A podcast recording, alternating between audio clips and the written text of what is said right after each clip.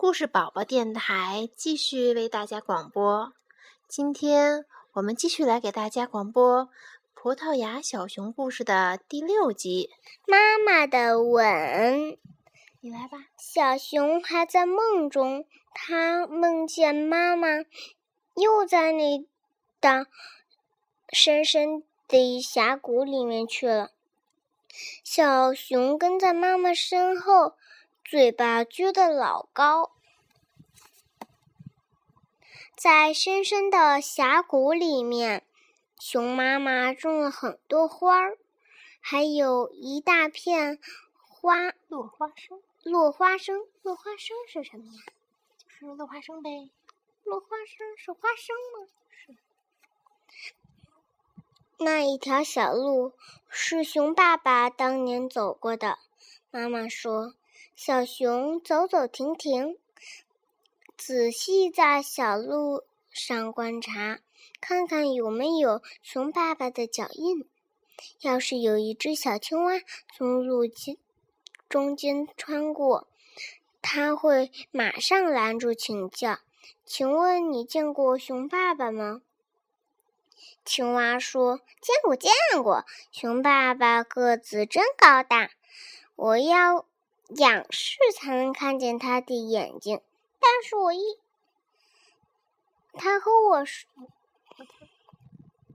我和他说话的时候，一边看他的脚掌，一边看他的眼睛，但我一点也不觉得累。小熊好奇地说：“为什么呢？那是很累的。”青蛙说：“你爸爸是一个很有趣儿的人。”他和他在一起，你很容易忘记疲倦。熊爸爸是一个风趣的人，那他当然会有很多很多的朋友，就像红歌星甜蜜蜜小姐有很多观众一样。在路上遇见一只沉思的老山羊的时候。小熊看见老山羊走路慢腾腾的，好像一串串葡萄多的心事儿。好像老山羊有一串一串像葡萄一样多的心事。好像老山羊有一串一串像葡萄一样多的心事。老山羊说：“是的，是的，我有很多心事。”像峡谷里种的青草一样，小熊笑了。它喜欢葡萄，葡萄总比草好一些啊。老山羊说：“当年你爸爸就是从这条小路离开峡谷的。”小熊还想知道更多的事情，可是老山羊怎么也不告诉小熊了。这只老山羊总是不断地重复：“这条路，这条路是这条路，这条路有什么不同吗？”没有。小熊叉开两腿，差不多就是小路的宽度了。路旁的青草、花朵、树木，还有什么呢？小熊问妈妈：“妈妈，这条小路有什么特别的吗？我怎么看不到啊？”熊妈妈说：“这你得问问小鹿，看看它知道些什么。它看见的和听见的东西一定很多很多。假如它能开口的话，一定能让你大吃一惊的。”小熊很不满意，也很不高兴。大人那样不可思议的吗？他们的话，小熊一点儿也听不懂。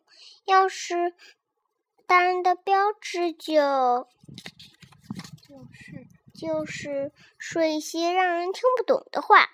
小熊宁愿一辈子不长大。在这条静静的小路上，小熊满心欢喜。他在这儿瞅瞅，那儿看看，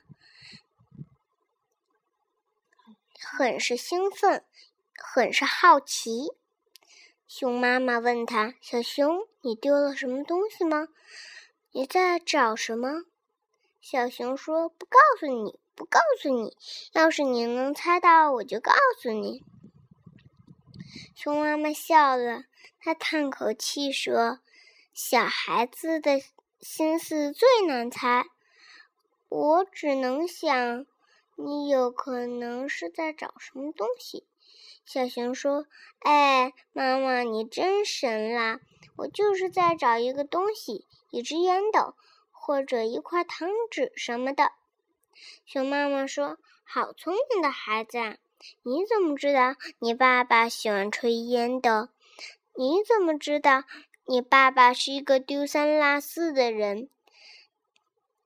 小熊活，小熊的话，小熊的话让熊妈妈话多起来了。啊哈哈！小熊真想放声大笑。妈妈好傻，小熊怎么能知道一切呢？这可能是熊妈妈的误会。可是，为什么一一般烟味儿有一股烟味儿在空中飘荡呢？难道说是熊爸爸烟斗里冒出来的烟味儿，或者说它藏在某个地方？当他把自己疑问告诉妈妈的时候，熊妈妈说：“哈，那是烤玉米的味道。”可是，一大片一大片叶子上、草尖上面，为什么会湿漉漉的呢？昨天、前天这几天都没下过雨啊！这一次，他再也不问妈妈了，他自己找到了答案，那是妈妈的吻。